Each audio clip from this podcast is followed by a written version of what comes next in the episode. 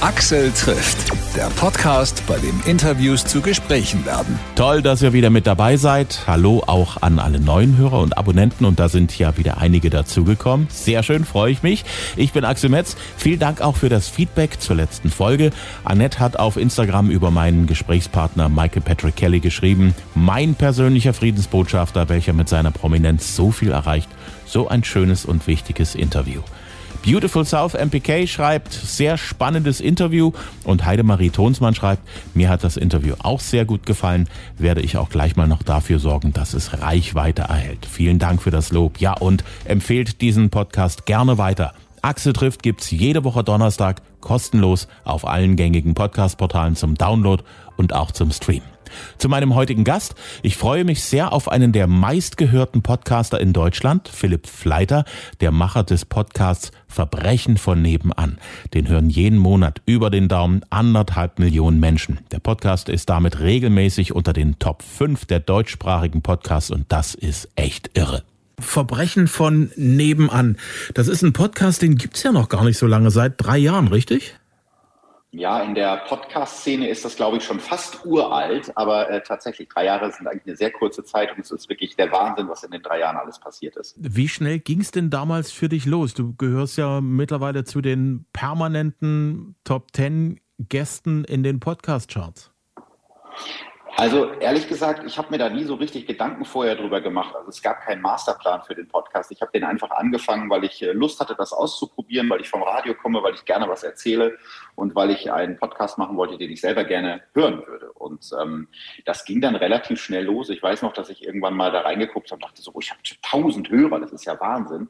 Und es ist stetig gewachsen und hat bis heute nicht aufgehört. Und so die letzten anderthalb Jahre ist es dann wirklich äh, immer mehr geworden. Ähm, dann kamen halt andere Sachen dazu, das Buch, die Fernsehshow und jetzt eben auch die Live-Shows. Also es wächst und wächst. Es ist eine sehr verrückte Reise. Das kann ich gut nachvollziehen. 2019 war, glaube ich, äh, irgendwie in Deutschland das Jahr, in dem Podcasts plötzlich Mainstream geworden sind. Mhm. Hast du das auch ähnlich beobachtet?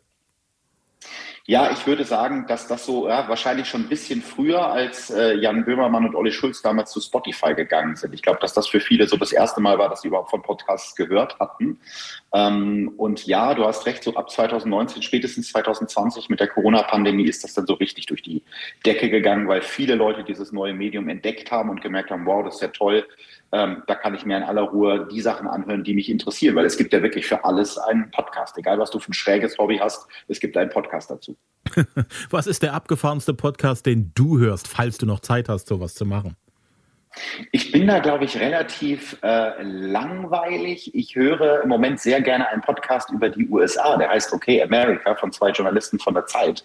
Und den finde ich wirklich super, weil das so ein Thema ist, mit dem ich mich sonst nicht beschäftige. Ich bin aber großer USA-Fan und ähm, ja, das ist so das, was ich so ein bisschen außer der Reihe höre. Hm. Die USA sind ja auch so das Land, in dem Podcasts so wie ich das beobachtet habe, zuallererst durchgestartet sind.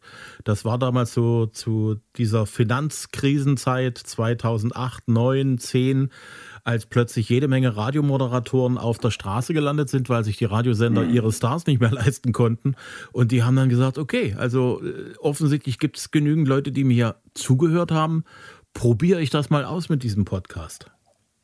Ja, also äh, gut, man muss sagen, in den USA, die haben ja auch eine etwas andere äh, Historie. Die haben ja diese Talkradios, die es in Deutschland der Form ja gar nicht so wirklich gibt. Ne? Also bei uns, du kennst das ja auch vom Radio, ist der Hörer das gewohnt, dass nach 1.30 wieder Musik kommt. Mhm. Und das war natürlich für mich als, als Radiomoderator eine schöne Erfahrung, dass ich so lange reden kann, wie ich will, ohne dass Musik mich unterbricht. Also ähm, das ist äh, ganz schön. Da kann man sich dann mal so richtig ausleben. Ich habe festgestellt, dass es irgendwann, also es, ich bin ja auch schon eine ganze Weile im Radio unterwegs am Anfang kamen die Programmverantwortlichen immer dann um die Ecke ins Studio und haben gesagt, du, äh, red mal noch ein bisschen weniger. Mach mal ein bisschen kürzer. Mhm. Mach mal noch ein bisschen kürzer. Oder sag nicht, so, sag nicht ganz so viel. Irgendwann haben wir einen Punkt erreicht hier bei uns im Land, wo Programmverantwortliche kommen und sagen, hey, komm, trau dich mal was. Und äh, wenn es ein bisschen länger dauert, auch nicht so schlimm. Und wir haben festgestellt, es gibt eine Menge Kollegen, die haben Schwierigkeiten, ein bisschen mehr zu erzählen als so die üblichen 30 Sekunden Moderation oder eben 1,30. Ja, das ist so schade, aber ich glaube, das wird ja auch, wenn du ähm, lernst beim Radio, die Leute, die jetzt neu anfangen oder auch ich, als ich vor, vor zehn Jahren angefangen habe mit Radio oder vor zwölf Jahren, es wird ja auch ein bisschen abtrainiert. Ne? Du kriegst mhm. von den Chefs und von den Programmdirektoren immer gesagt, das war länger als 1,30 und ähm, eine Geschichte über längere Zeit zu erzählen, in den meisten von uns steckt das ja drin. Deswegen sind wir zum Radio gegangen, weil wir gerne Geschichten erzählen. Und da ist Podcast natürlich eine großartige Möglichkeit, ähm, ja, das zu machen, ohne mhm. Zeitbeschränkung deine Lust am großen und langen Geschichten anderen Leuten zu erzählen, kannst du ja im Podcast-Medium ja nachgehen, so lange wie du Lust hast. Und wenn du der Meinung bist, du machst eine zweistündige Folge, ist auch das kein Problem, sofern es Leute gibt, die sich sagen, ja gut, höre ich mir mit an. Wie bist du so für dich auf die Folgenlänge gekommen, mit der du glücklich geworden bist? Das hat sich so ein bisschen im Laufe der Zeit rauskristallisiert. Die ersten Folgen waren auch noch ein bisschen kürzer als heute. Und jetzt ist es meistens so um eine Stunde rum, manchmal ein bisschen länger, manchmal ein bisschen kürzer, weil ich glaube, dass das eine gute Länge ist, um den Podcast am Stück zu hören. Wenn man zum Beispiel laufen geht oder Hausarbeit macht. Wenn man einen dreistündigen Podcast macht, das weiß ich aus eigener Erfahrung, also wenn als Hörer, ähm, dann unterbricht man den immer, weil so lange hat man ja am Stück meistens nicht Kopfhörer im Ohr. Und äh, dann ist man raus aus der Geschichte. Also das ist so die Länge, die sich sich für mich am besten anfühlt. Aber es ist auch so, es kommt immer mit dem Fall. Wenn ich zu dem Fall nicht äh, lange genug und nicht viel genug zu erzählen haben, habe, dann werde ich das auch nicht aufwalzen, äh, auswalzen auf eine Stunde. Mhm. Ähm, der Fall muss es sozusagen auch hergeben. Er muss spannend genug sein, interessant genug sein und ich muss auch genug Recherchematerial und Infos dazu haben. An dieser Stelle viele, viele Grüße von meiner Frau, die genau bei der Hausarbeit regelmäßig die Kopfhörer aufhat und auch deinen Podcast hört und auch liebt seitdem sie Podcasts für sich entdeckt hat, finde ich sehr, sehr spannend, macht ihr Hausarbeit mehr Spaß. Total, aber es geht mir auch so. Also ich bin ja äh, Podcaster geworden, weil ich selber Podcast-Fan bin. Und ich liebe das zum Beispiel auch beim Auto, äh, Autofahren, weil da ist man ja oft irgendwie im Stress und man steht im Stau oder es dauert alles zu lange, bis man nach Hause kommt. Aber wenn man so einen guten Podcast hat, dann passiert mir das auch manchmal, dass ich noch im Auto sitzen bleibe und noch zu Ende höre, weil ich es gerade so spannend finde. Und das ist ja was Schönes. Absolut. Und genau diese Sachen kenne ich auch. Also, dass ich dort sage, eigentlich, ja, ich bin spät dran, aber die fünf Minuten habe ich jetzt auch noch. Das ist, mhm. das ist verrückt. Wie bist du eigentlich auf den Trichter gekommen, einen Krimi-Podcast loszulassen mit echten Verbrechen? Weil ich mich schon immer für Verbrechen interessiert habe, eigentlich solange ich denken kann und ich auch beim Radio, ähm, du kennst das ja wahrscheinlich auch, man macht ja meist beim Radio so alles, ne? moderiert, mhm. man ist mal Reporter, man macht mal Nachrichten und wenn ich Reporter war, habe ich immer gesagt, schick mich auf die Pressekonferenzen von der Staatsanwaltschaft, ich will vor Gericht, weil mich das einfach interessiert hat. Mhm. Und das zieht sich irgendwie schon die ganze Zeit durch. Ich habe dann irgendwann angefangen, auch Dokus zum Thema True Crime zu gucken, Zeitschriften zu lesen und das war auch so die Zeit, wo ich sehr viele Podcasts gehört habe damals halt so, ich nenne es mal Laber-Podcast, fest und flauschig zum Beispiel. Und habe dann irgendwie, das war so 2018, gedacht, naja, vielleicht gibt es ja True Crime in Deutschland auch als Podcast. Und damals war es so, dass das Angebot noch sehr klein war. Also es mhm. gab Zeitverbrechen, das waren ja die ersten und viele Hobby-Podcasts mit teilweise ganz gruseliger Tonqualität.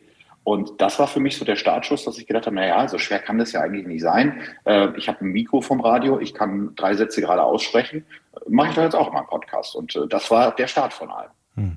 Insofern hat dir ja deine berufliche Laufbahn bis dahin ja eigentlich alle Arbeitsmittel in die Hand gelegt. Ja, total. Also ähm, ich glaube, man kann jetzt nicht automatisch sagen, dass jeder Radiomoderator unbedingt ein guter Podcaster ist, weil es doch schon noch ein anderes Medium ist. Die Ansprachehaltung ist ja auch eine andere, äh, eine andere.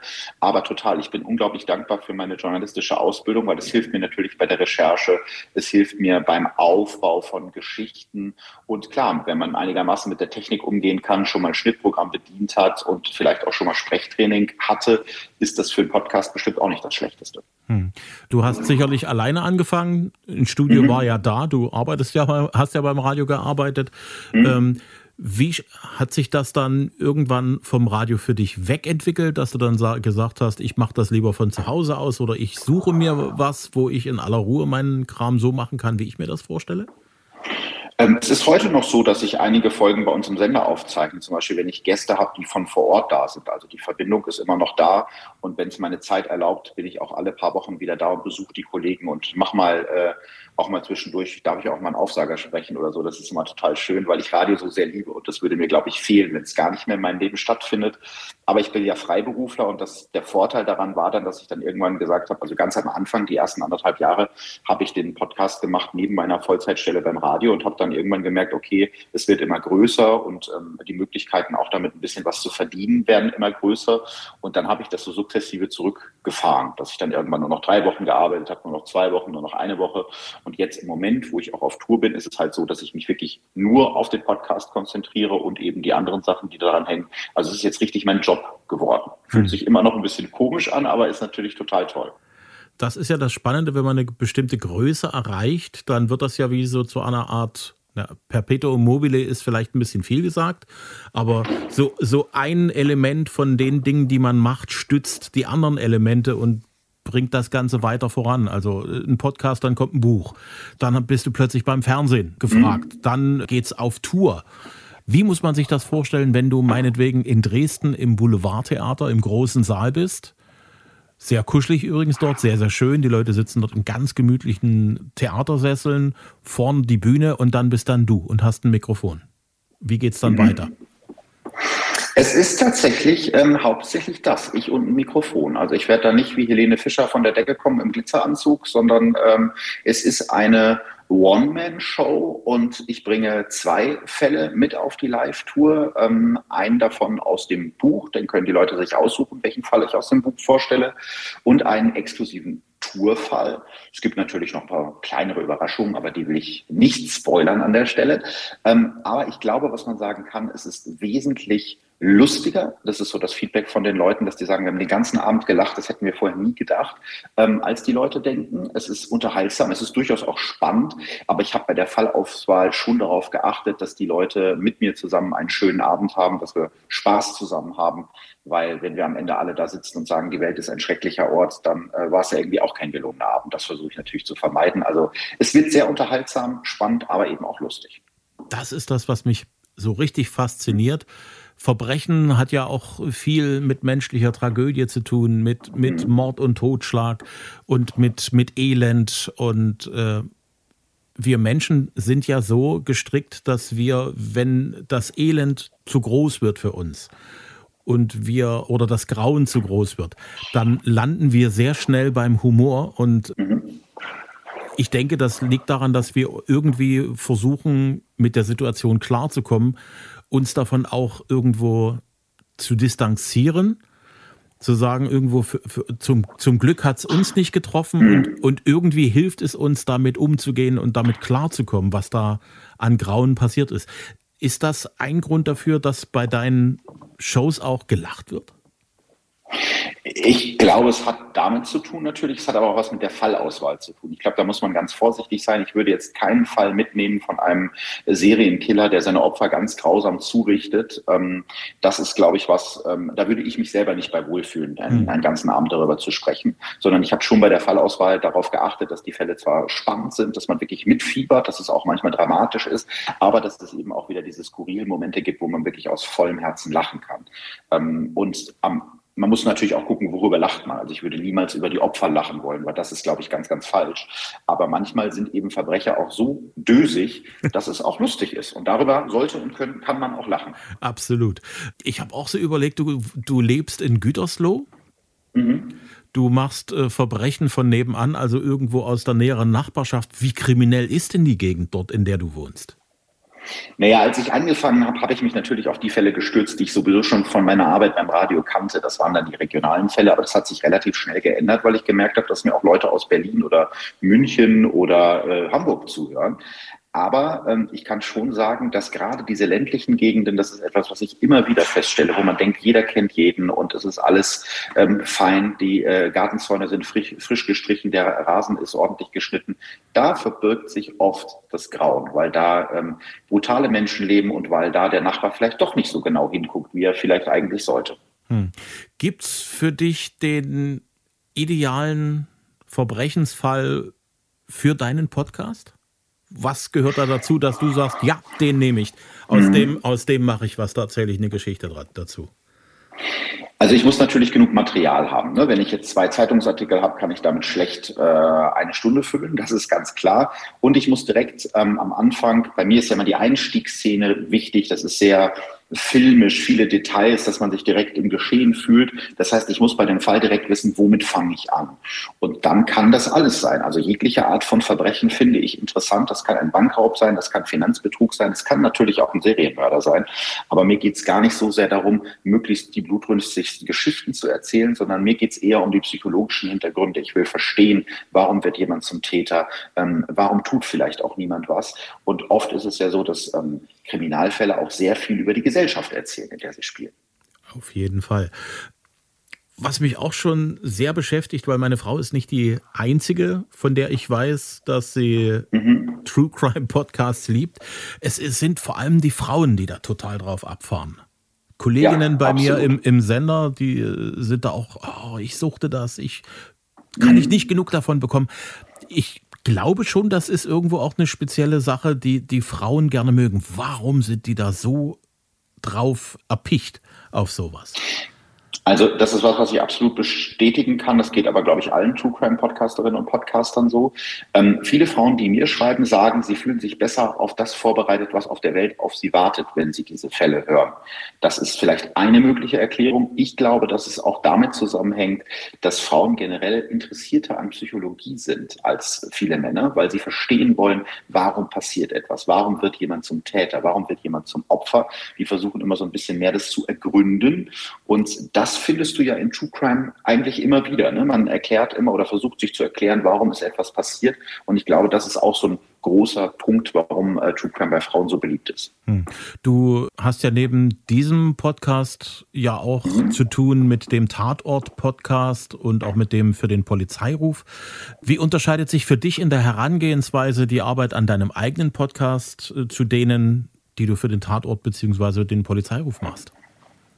Das ist was komplett anderes und das macht es auch so spannend, weil der Tatort-Podcast ist ja eine Teamproduktion. Da bin ich einer von zwei Moderatoren und wir haben ein, ein großes Team. Ähm, und wir machen das für die ARD, für eine riesige Sendeanstalt. Das ist natürlich was ganz anderes, als wenn ich meinen eigenen Podcast mache, wo ich mein eigener Chef bin. Das heißt, bei dem Tatort-Polizeiruf-Podcast müssen wir uns natürlich viel mehr abstimmen untereinander. Und ähm, die Herangehensweise ist natürlich insofern anders, dass ich mir erstmal die aktuelle Folge angucke, mir überlege, wie gefällt die mir, was will ich dazu sagen sagen und mich dann auf die Interviews vorbereite. Wir haben ja immer spannende Gäste, die ähm, zu den Themen aus den Tatorten oder Polizeirufen was zu erzählen haben. Und das ist ein großer Spaß. Das ist äh, was ganz anderes als der andere Podcast, aber deswegen mag ich es auch so, weil sich so schön gegenseitig ergänzt. Hm. Wenn du irgendwann mal sagen solltest, so aus, aus den Verbrechen von nebenan ist ausgereizt oder ich habe nicht mehr ganz den Spaß dabei. Mhm. Gibt es irgendwo ein Podcast-Thema, wo du sagst, das kann ich mir vorstellen, das auch irgendwann mal mit auf die Straße zu schieben? Naja, ich bin ja Podcaster oder auch Radiojournalist geworden, weil ich neugierig bin, weil ich mich für Menschen interessiere, weil ich mich gerne mit Menschen unterhalte. Ähm, deswegen kann ich mir total gut vorstellen, irgendwann mal ein Talk-Format zu machen. Die gibt es natürlich auch schon ganz oft in Deutschland. Mhm. Aber das macht mir großen Spaß, weil ich das auch schon bei den, bei den Tatort-Podcast-Sonderfolgen gemerkt habe, wo wir dann verschiedene Schauspieler einzeln interviewt haben. Das ist total schön, sich ähm, in einem Face-to-Face-Gespräch zu unterhalten, so wie wir das jetzt gerade machen, und ein bisschen was aus dem anderen rauszukitzeln. Ähm, das wäre auf jeden Fall was, was ich mir definitiv noch vorstellen könnte. Wenn du im Radio auf Sendung warst, mhm. was für Musik hast du damals so gespielt? Du warst ja bei mehreren Sendern, ne? Mhm. War das alles ja, so haben, in demselben Stiefel, so 80er, 90er und ein bisschen was von heute? Du kennst es. Es ist äh, Hot AC, wie wir Radioleute sagen. Also ja, der beste Mix, genau. Also alles, äh, was man so aus dem Radio kennt, was die Leute gerne oder weniger gerne hören, genau. Mhm. Gibt es da einen Song, wo du, egal wie oft du den gespielt hast, auf Sendung und wir Radiofritzen spielen die Titel sehr, sehr oft. Manche tausende von Male, die wir immer die kompletten dreieinhalb Minuten mit dabei sind. Gibt es einen den du immer noch nicht über hast, wo du sagst, ja, den finde ich genauso toll, auch nach dem millionsten Mal abspielen wie beim ersten Mal? Bei mir war das immer Roxette the Look. Ist ja auch ein absoluter Radiotitel, wo man immer denkt, auch nicht schon wieder. Und wenn der dann anfängt und wenn der Refrain reingeht, dann habe ich immer sofort wieder gute Laune und habe mitgesungen. Also den Titel, den kann ich gar nicht oft genug hören. Du lebst in Gütersloh, da weiß ich eigentlich nichts drüber, außer dass der letzte Cowboy aus Gütersloh kommt, weil da gab es ja mal einen Schlager dazu. Stimmt. Wofür muss man Gütersloh noch kennen als äh, für den letzten Cowboy? für die Heimat von äh, Miele, für die Heimat von äh, Bertelsmann, Deutschlands größten Medienkonzern und das war es auch eigentlich schon fast. Ja. Und die Heimat von Verbrechen von nebenan, das ist ja auch nicht ganz unwichtig. Ja, das könnte ja durchaus sein, dass du demnächst im fortgeschrittenen Alter oder später mal dein Denkmal bekommst oder ein Museum. Wer weiß. Ja, wer weiß, genau. Axel trifft Philipp Fleiter von Verbrechen von nebenan. Den Podcast findet ihr überall, wo es Podcasts gibt. Mehr Infos auch im Netz auf verbrechenvonnebenan.de. Die TV-Show gibt's auf Sky und das Buch überall im Buchhandel. Ich hoffe, es hat euch Spaß gemacht. Wenn ja, dann empfehlt uns bitte weiter bei Freunden, Kollegen, Nachbarn, Verwandten und Bekannten. Ich bin dankbar für jeden neuen Hörer und jeden neuen Abonnenten. Neue Folgen gibt's immer donnerstags, immer kostenlos, überall, wo es Podcasts gibt. Gerne auch auf Facebook und Instagram liken. Ich sage Dankeschön fürs Hören und bis zum nächsten Mal.